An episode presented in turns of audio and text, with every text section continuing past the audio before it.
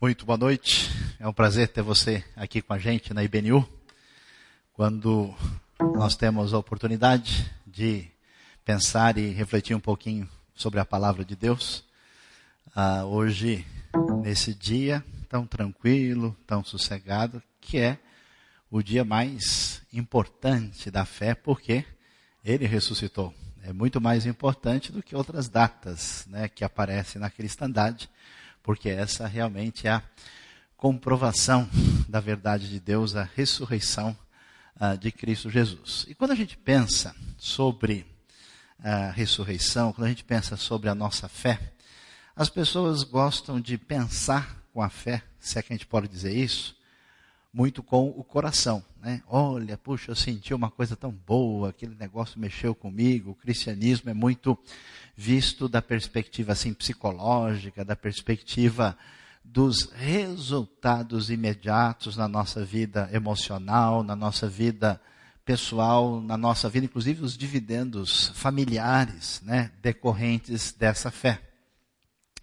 No entanto, a gente vai descobrir que a realidade da salvação, ela não é uma realidade simplesmente desse tipo. A realidade da fé cristã é algo concreto, objetivo, marcado no tempo e no espaço, na história. E isso é importante. Não existe somente um Cristo da fé, que a pessoa. Ah, importante é a fé que você tem no seu coração. A Bíblia vai dar uma ideia diferente sobre isso. Então nós vamos pensar um pouquinho hoje com a cabeça, raciocinando, ah, para ver se a gente pensa sobre a ressurreição se é fato ou boato. Eu queria que vocês acompanhassem 1 Coríntios capítulo 15, a partir do versículo 3, o texto bíblico que diz o seguinte: Pois o que primeiramente lhes transmiti foi o que recebi, que Cristo morreu pelos nossos pecados, segundo as Escrituras, foi sepultado e ressuscitou ah, no terceiro dia, segundo as Escrituras, e apareceu a Pedro e depois aos doze. Depois disso, apareceu a mais de 500 irmãos de uma só vez, a maioria dos quais ainda vive, embora alguns já tenham adormecido. Depois apareceu a Tiago e então a todos os apóstolos. Depois desses apareceu também a mim, como a um que nasceu fora de tempo.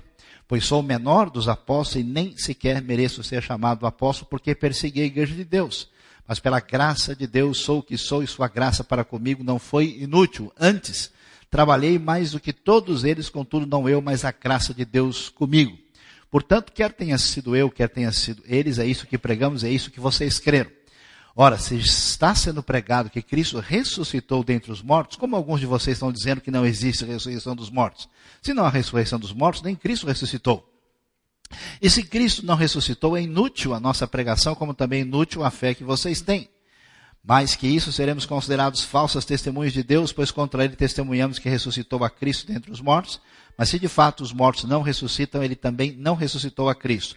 Pois se os mortos não ressuscitam, nem mesmo Cristo ressuscitou, e se Cristo não ressuscitou, inútil é a fé que vocês têm e ainda estão em seus pecados. Nesse caso, também os que dormiram em Cristo estão perdidos. Se é somente para esta vida que temos esperança em Cristo, somos de todos os homens os mais dignos de compaixão. É muito interessante observar a realidade que a Bíblia nos apresenta sobre a ressurreição.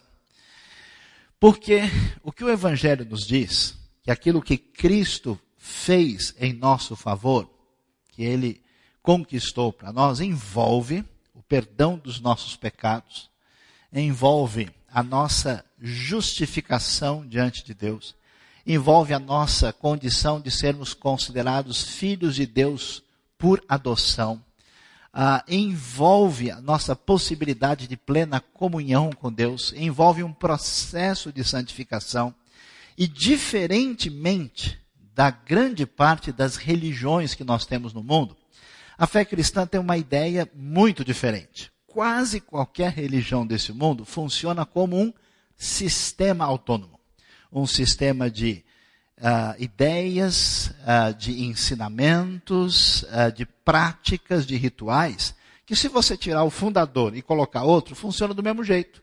Depende da atitude da pessoa, depende quase que de um processo de autossalvamento ou autorredenção, e funciona de uma maneira independente. E é interessante que a fé cristã tem uma ideia muito interessante. Apesar dela ter diretrizes de natureza ética, ter referências claras sobre aquilo que é verdade ou não do ponto de vista do seu ensinamento, a fé cristã apresenta a ideia um pouquinho distinta disso tudo, de quando ela diz que a verdade está numa pessoa. Jesus diz: Eu sou o caminho, a verdade e a vida. A verdade adquire um conceito pessoal, portanto, a fé cristã depende da pessoa de Cristo Jesus. E mais do que isso, o centro de tudo isso é a comprovação da ressurreição. Por isso que Paulo vai deixar bem claro que se a ressurreição não aconteceu, se não houve um, é, um fato comprovado como esse, nós estamos perdendo o nosso tempo. Por isso é muito estranho que grande parte da cristandade tenha tanto interesse em tantas coisas e numa data como essa. A gente come mais chocolate do que qualquer outra coisa sem perder, perdendo o foco daquilo que realmente é a data mais importante de tudo que nós encontramos em toda a Bíblia. Essa Páscoa, que a gente vai estudar um pouco mais na semana que vem, que começa com a Páscoa de libertação do povo de Israel do Egito, e Jesus, como Messias judeu, a partir dessa Páscoa dá início a essa nova Páscoa, que é a sua Páscoa para a instituição da ceia do Senhor. Mas vamos então pensar um pouquinho sobre isso. Será que essa ideia de ressurreição de fato faz sentido? Será que a gente pode pensar nisso agora racionalmente, refletindo sobre o assunto? Então a gente vai começar a pensar sobre a questão, vendo um pouco da história a que se levantou sobre o questionamento da ressurreição. Porque era simples. O fim da ressurreição é o fim da fé cristã. A primeira ideia que foi apresentada questionando a veracidade da ressurreição, se baseava numa suposta uh, ideia, comprovação de que os documentos do Novo Testamento, porque a pergunta é, como é que a gente sabe da ressurreição? Ah, porque está escrito nos documentos do Novo Testamento. Mas se está escrito em Mateus, Marcos, Lucas e João, nós temos os relatos da ressurreição, como aparece, por exemplo, uh, em Mateus capítulo 28, no Evangelho de Marcos, capítulo 16, especificamente do versículo 1 até o versículo 8. Lucas 21, uh, Lucas 24, perdão, João capítulo 21 e outras referências como essa de 1 Coríntios 15, a gente vai pensar aqui como é que isso de fato, uh, como é que se fica essa questão dos documentos. Então, por não existir arqueologia e não ter sido feito um estudo técnico, cientificamente discutível ah, se diziam há mais ou menos dois séculos, um século e meio atrás, que esses documentos do Novo Testamento foram todos escritos posteriormente. Olha, um estudioso em Tübingen, Ferdinand Bauer, chegou a dizer, por exemplo, que alguns dos escritos do Novo Testamento eram do quarto século. Naquele tempo não tinha comprovação arqueológica, as pessoas ouviam isso, e claro, a predisposição preconceituosa aceitava aquele argumento com facilidade. Mas o que, que a gente vai descobrir hoje está mais do que comprovado por todas as fontes que todos os documentos dos evangelhos são da época apostólica. Tanto é que um erudito liberal que nem acreditava na Bíblia chegou a escrever um livro muito famoso, o senhor uh, John Robinson, que é onde o título do livro Honest to God, uh, um dos seus livros mais famosos, ele escreveu um outro chamado é, redatando o Novo Testamento, onde ele diz que todos os livros têm que ter sido escritos antes dos anos 70, sendo extremamente interessante o seu argumento. Portanto, a gente sabe hoje, com toda certeza e segurança, que os documentos que contam a história da ressurreição são da época próxima e representam uma referência importante e significativa sobre o assunto. Além disso, fica claro que outros documentos, pessoal que pega e ouve notícias aí populares, é, é, publicações aí que são apresentadas aí para fazer barulho na mídia, não tem a ideia, por exemplo, de que nós temos diversos outros testemunhos sobre a pessoa a de Jesus, sobre a sua existência, sobre aquilo que aconteceu com ele, como o caso de Plínio, historiador romano, como é o caso do próprio Flávio Joséfo e outros escritos. Um escritor grego ah, do segundo século chegou a fazer uma descrição clara, dizendo que esse Cristo era alguém, um homem que esses chamados cristãos adoravam, que era um homem divino e faz toda a descrição, inclusive fazendo menção da crucificação. Então essa ideia aqui, ah, não, não tem muita ideia sobre a historicidade de Jesus, não faz o mínimo sentido. Quem está devidamente antenado está convidado a entrar no meu Facebook. Amém, irmãos? Que Deus abençoe a todos, né? Lá tem a história de um jornalista ateu que numa investigação detalhada, o testemunho está em inglês com legenda em português, Lee Strobel, e ele conta como é que ele foi chegando à fé através de uma investigação detalhada, um material muito uh, importante para quem quer pensar com seriedade. Portanto, as indicações bibliográficas de documentos não podem servir de qualquer dificuldade para os relatos da ressurreição. Mais uma vez, que esse não pode ser o grande problema, uh, a pergunta é: peraí, mas será que essa história de fato faz sentido?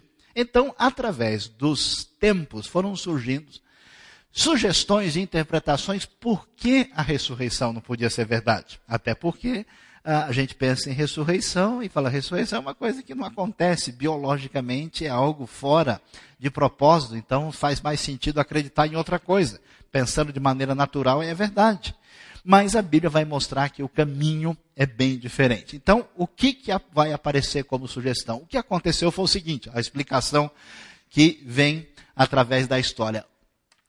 O corpo de Jesus foi roubado. Roubaram o corpo, e aí ah, surgiu a história como o corpo sumiu, né? e então se espalhou por aí o boato de que ele tinha ressuscitado, mas este não teria sido o caso.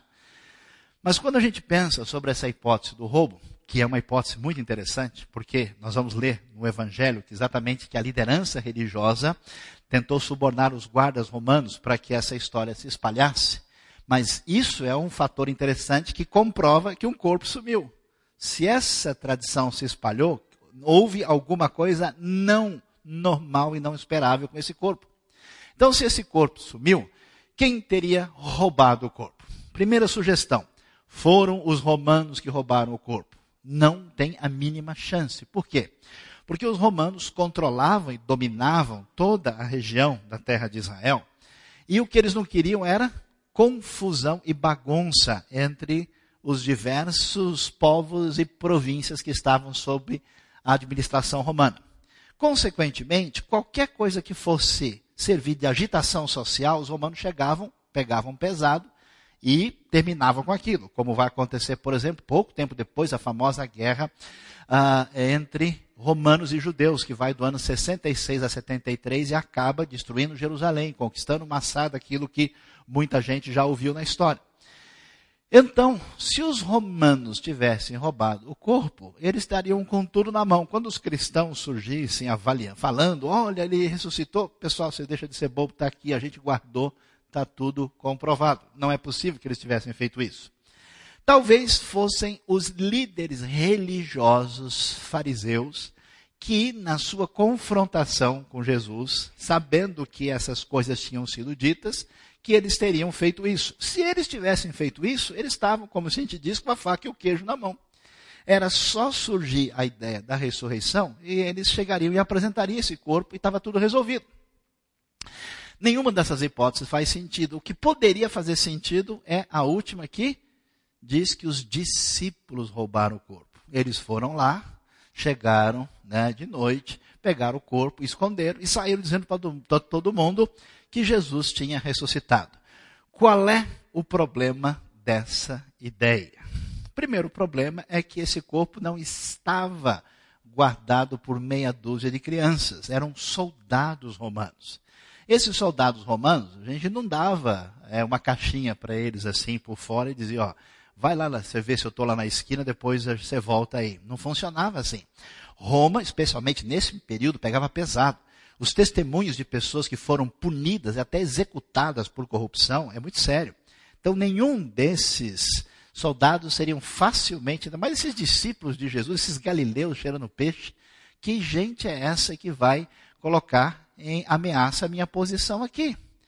E, além disso, eles tinham uma pedrinha na porta, na entrada do túmulo, de apenas duas toneladas, que apesar de poder rodar, era uma pedra desse peso, com ah, o selo do ah, Império Romano, e eles iam tirar o corpo de lá, que não ia deixar marca nenhuma, não ia pingar sangue em lugar nenhum, só as faixas que eram colocadas em torno do corpo podiam pesar cerca de 40 quilos. Os discípulos deviam ter grandes armazéns de esconderijo de corpos para que pudesse fazer isso e um esquema muito bem montado. Portanto, não faria sentido essa hipótese.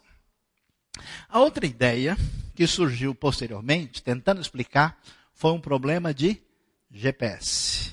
Os discípulos ligaram o GPS, não funcionou, como não funciona em alguns lugares que a gente vai, né? Você vê como era, e era para a esquerda, eu entrei à direita. Então eles foram para o túmulo errado. Chegaram no túmulo errado e viram um túmulo vazio e saíram contando para todo mundo que Jesus ressuscitou, mas a questão, de fato, foi problema de CEP, problema de endereço. Essa ideia não faz o mínimo sentido também. Por quê? Primeiro que Jerusalém, especialmente dessa época, é uma cidade mediana. Talvez a população variasse entre 60 e 80 mil habitantes, no tempo das festas poderia dobrar ou talvez um pouco mais. Mas, de qualquer maneira, se fosse esse o caso, a pergunta é: os soldados romanos também compraram o mesmo GPS? Os discípulos compraram na 25 de março junto com eles e o GPS não funcionou e deu errado? O que, aconteceu? Como é que a gente entende? Por que, que uh, não faz o mínimo sentido? Não é possível que os guardas estivessem no lugar errado e todo mundo estivesse guardando um sepulcro vazio que não tivesse nada. Nós precisamos entender que a coisa mais importante, tanto do ponto de vista do governo romano, como do ponto de vista das autoridades religiosas, era comprovar que tudo aquilo era uma conversa fiada e acabar com aquele movimento diferente dentro do judaísmo do primeiro século. Eles teriam todas as possibilidades. É interessante, eu acho legal isso porque ah, uma das coisas que a gente fica, eu fico pelo menos feliz da vida, é que quando você realmente não se importa com alguém ou com alguma pessoa, você simplesmente ignora a pessoa. Faz de conta que ela não existe.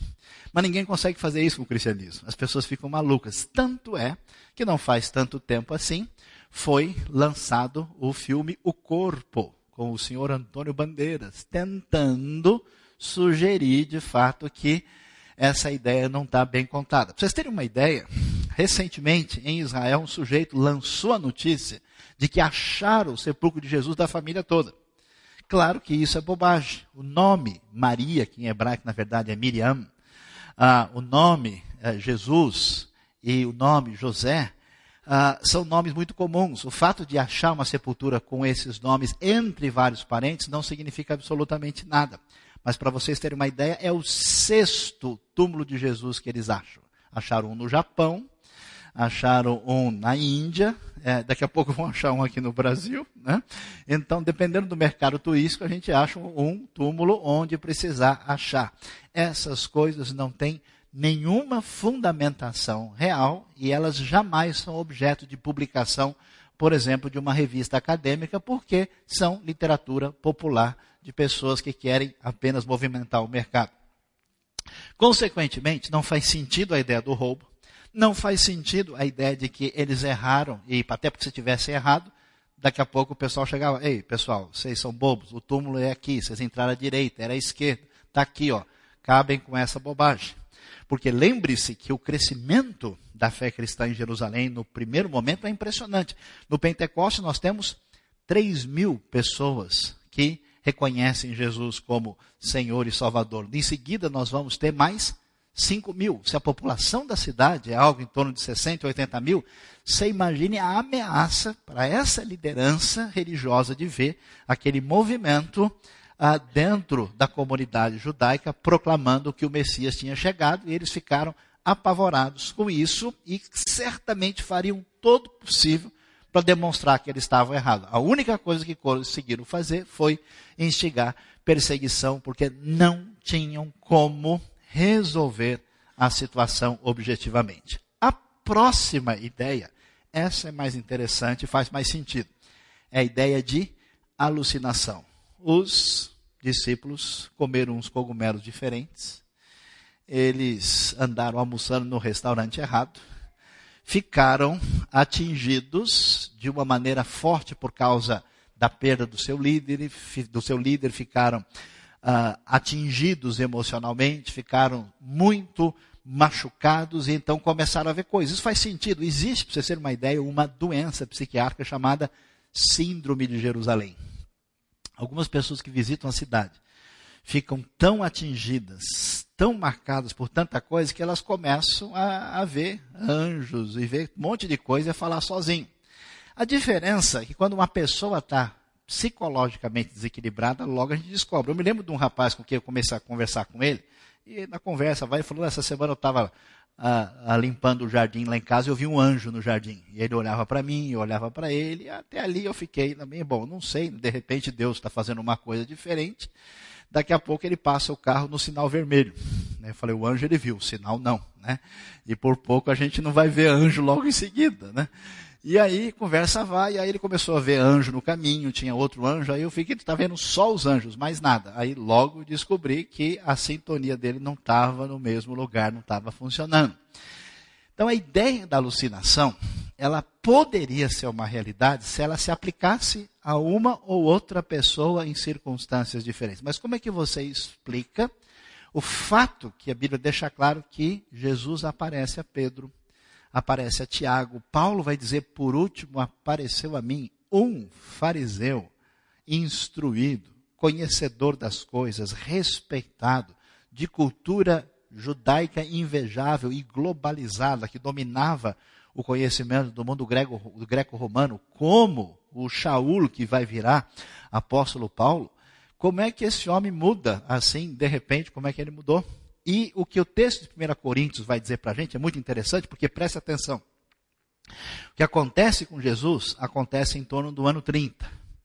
E o evangelho se espalha e chega na cidade de Corinto. Paulo, por volta do ano 55, vai escrever a carta para eles. Eles começam a ficar preocupados porque eles estão esperando a volta do rei que vai inaugurar o seu reino. Mas começa a morrer gente, eles ficam desesperados. O que, que vai acontecer? O que está se passando? Então, Paulo vai dizer: Eu vou explicar para vocês o que está acontecendo com os que morreram, e eu vou falar para vocês a respeito do que significa a ressurreição. E como o pessoal está lá na Grécia, lá em Corinto, que é um lugar longe, distante, uh, ele vai dizer para eles, pessoal, a história não é brincadeira. Ele morreu, ele apareceu para esse, para esse, quer saber mais? Para 500 pessoas de uma vez. 500 pessoas não têm a mesma alucinação. Então ele estava dizendo: se vocês querem conversar com alguém que realmente é testemunha disso, eu posso apresentar para vocês. É tão interessante. Aliás, em Corinto, eles acharam, inclusive, o lugar certinho onde Paulo foi julgado, o Bema em grego, que é o tribunal, e acharam uma inscrição, essa inscrição que está no Museu do Oráculo de Delfos, que tem exatamente o período certinho que Galho foi procônsul da Caia entre o ano 51 e 52. Para a gente perceber como a coisa é exatamente estudada. E por causa dessa inscrição, a gente tem certeza da data das viagens de Paulo e quando ele esteve em Corinto, e que essas afirmações sobre a ressurreição é da época, do início da época apostólica, e não são invenção posterior. Portanto, não se trata de alguma coisa que alguém sente ou simplesmente tem vontade de acreditar e acha bonito. Existe argumento absolutamente adequado para todo mundo que quer investigar a verdade.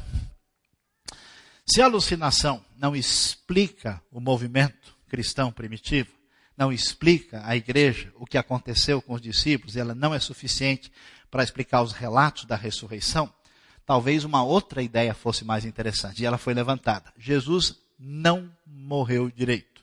Teve uma hipoglicemia. Caiu ali, né? ele deu aquela desmaiada. e ou catalepsia, né? Ele teve algum problema, alguma doença, alguma coisa e aí depois ele levantou e o pessoal achou que ele tinha morrido. Aliás, muitas publicações esotéricas sugerem isso, que depois ele foi, foi para o Oriente, viajou para o Egito, para a Índia e que ele fez um monte de coisa lá e que não faz o mínimo sentido. Por que, que não faz o mínimo sentido? Ah, quem assistiu o filme do Mel Gibson, A Paixão de Cristo, ah, entre tantas coisas que o filme apresenta, uma das ideias muito ah, razoáveis é mostrar a crueldade da punição romana. A gente não faz ideia do que, que o pessoal era capaz de fazer ah, no passado. A gente vê aquelas, aqueles filmes, né, ah, nosso de cinema, a crucificação, aquela montanha bonita, aquela cruz bonitinha, toda padronizada, nem de perto era isso. A cruz eram dois tocos de árvore assim, muito mal trabalhados, e o sujeito era crucificado assim no chão, na frente das pessoas, para servir de exemplo. E todo tipo de crueldade, maldade extrema eram aplicados. Então imagine alguém que foi condenado por afrontar a estabilidade romana, ser colocado nesse sepulcro depois de apanhar e de sofrer do jeito que ele sofreu, com toda a descrição que o texto nos apresenta, esse sujeito, depois de ter morrido, antes do Shabat, na sexta-feira, levantar no domingo de manhã, né? E sair lá andando sem problema nenhum, tirar uma pedrinha de duas toneladas da frente, né? Tomar um café com os guardas e depois sair por ali uh, dizendo um monte de coisas. Não faz o mínimo sentido. Jesus é referência da história, a, a referência ao que aconteceu com ele está devidamente documentada e não faz sentido acreditar nessa hipótese. Portanto, resta uma outra ideia que poderia talvez ter algum sentido. Não é que os discípulos estavam atrás de Jesus porque eles queriam fazer uma revolução, queriam acabar com os romanos, queriam fazer uma grande jornada política na tentativa de restaurar o reino a Israel. E eles foram atrás de Jesus e o negócio não deu muito certo. Jesus acabou sendo pego, uh, inclusive talvez o Judas se decepcionou com ele, entregou porque viu que ele tinha uns costumes estranhos de ficar curando filho de soldado centurião romano, dizendo que o reino chegou para todos e começou a dizer coisas que não fazia tanto sentido para eles. Então eles fizeram assim: nós não podemos perder essa grande oportunidade. Nós vamos aproveitar tudo o que esse homem fez e vamos investir em cima e vamos criar um esquema aqui bem feito. Né? Eles fizeram uma mentira intencional. Chegaram e intencionalmente deram um jeito de sumir com o corpo, fazer tudo direitinho, passaram, fizeram mais milagres do que os milagres de Jesus para conseguir resolver toda a situação com os romanos. Mentiram intencionalmente, sabendo que aquilo não era verdade. Qual é o problema dessa ideia? O sujeito mente, eu já vi muita gente mentir na vida. Nossa, bastante. E quando a pessoa mente e você começa a apertar na parede, primeiro passa um caroço de azeitona na garganta dela e volta e volta. Ela dá aquela engolida básica assim, né? Depois ela dá desviada de olhar assim, né? E escapa, depois ela treme aí. Não, veja, não foi bem assim. E dá aquela escapada assim, daquela aquela, aquela linguagem, né? Do corpo de que ela não está falando a verdade. Pois é, a pessoa sustenta a mentira até que ele vá perder 10 mil reais. Até que a casa dele vá embora. Até que ele corra algum risco. Ninguém é maluco o suficiente de sustentar a mentira até a morte que ele mesmo criou. Eu inventei um negócio, inventei para quê? Para ter sucesso. Né? E quando a coisa chega e eles são perseguidos pelos romanos, são perseguidos pelas autoridades religiosas, e quando chega para ele, escuta, você nega a sua fé? De jeito nenhum. Por que é que esses homens tiveram a coragem que eles tiveram de enfrentar tudo? Porque era verdade, porque tinha acontecido mesmo. Eles sabiam. Lembrem-se que esses discípulos de Jesus, eles eram gente de carne e osso como todo mundo. Eles não eram, né? Eu não sei de onde é que o pessoal inventou essa história de que essas pessoas da Bíblia eram gente extraordinária, grandes heróis de Deus, eram gente que foram que foram por causa da graça de Deus na vida deles. Tanto é que a gente vai perceber né, que Judas trai Jesus, Pedro nega Jesus, os outros já estão longe o suficiente para não correr risco nenhum. Aquele texto, eu vou ferir o pastor e as ovelhas vão se dispersar, se cumpriu claramente. Os discípulos de Jesus não eram pessoas que mostraram uma atitude de coragem indubitável. Depois da ressurreição, aí ninguém segurava esses homens. Olha, pode ser, as autoridades chegavam proibindo, nós não podemos deixar de falar do que temos visto e ouvido. Importa antes obedecer a Deus do que aos homens. Acabou. O poder é o poder da ressurreição, que é um assunto tão bem definido no livro de Atos. Tudo isso é extraordinário, tudo isso é especial, muito bom, mas resta uma última questão importante sobre a ressurreição que precisa ser falada. Para mim, apesar desses argumentos que já mexeram a cabeça de muitos intelectuais, estudiosos e filósofos através da história e fez com que eles humildemente mudassem o rumo das suas vidas e se rendessem ao Rei dos Reis, Jesus, o Senhor que ressuscitou, o Senhor da Páscoa, é a maneira como o Novo Testamento relata o que aconteceu.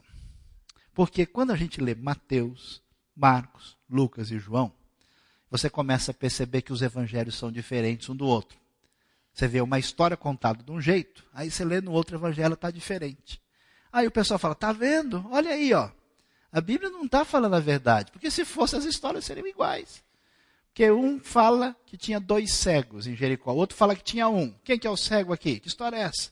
Como é que pode? Então, esses evangelhos estão meio estranhos, meus queridos.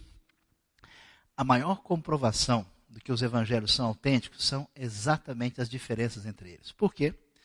Porque se você estiver num lugar e acontecer um acidente e chegar o pessoal da delegacia da polícia e for fazer uma perícia e for chamar as testemunhas e chama um, chama outro e ele começa a descobrir que a história deles é igualzinha. O que, que ele vai falar? Ah, esse testemunho deles é fidedigno, é isso mesmo. Aí ele vai dizer, não, peraí, esses caras combinaram. Aí tem, tem, não é possível que os dois vão. É igual duas provas que eu peguei na faculdade um tempo atrás, e eu vi a resposta idêntica numa prova e na outra. Havia um erro de português nessa prova, o mesmo erro de português na outra.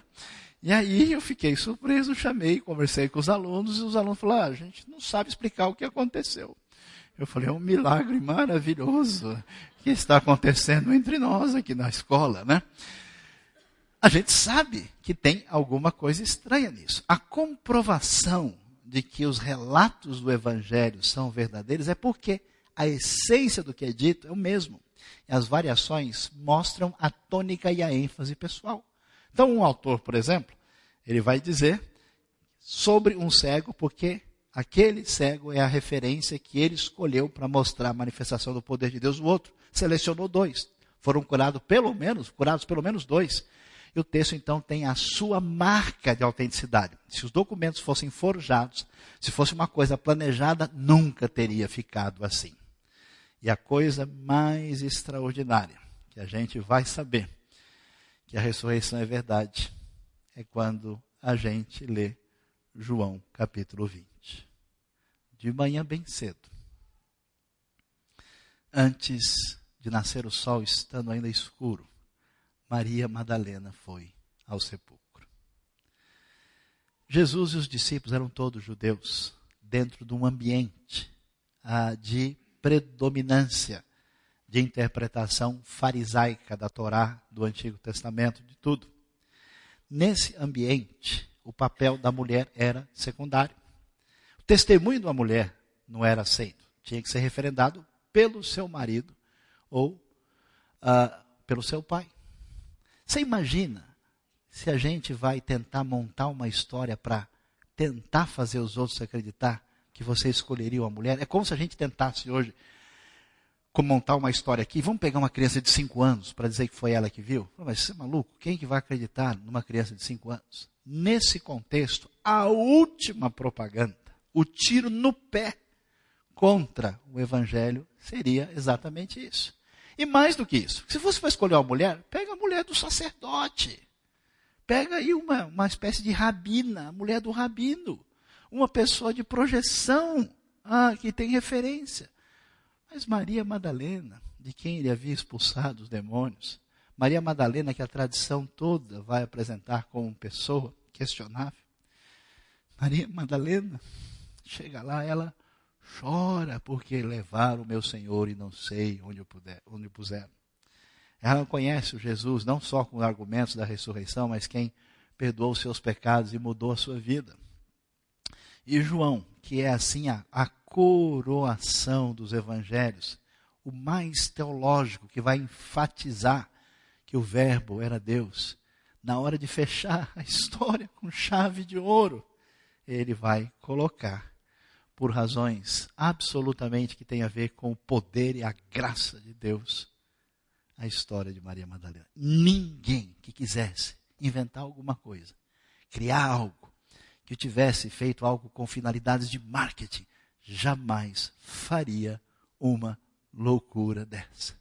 Por que está assim? Porque foi assim que aconteceu. Porque é verdade. Porque ele ressuscitou, ele venceu a morte. Todos que o rejeitavam e o odiavam certamente teriam tudo na mão para destruir o movimento cristão primitivo se pudesse encontrar o corpo. Incomoda até hoje. Pessoas estão lutando com essa ideia, nunca conseguiram sossegar, porque ele ressuscitou, está vivo, e a gente diz: Aleluia, ele ressuscitou. Vamos dizer? Aleluia, ele ressuscitou.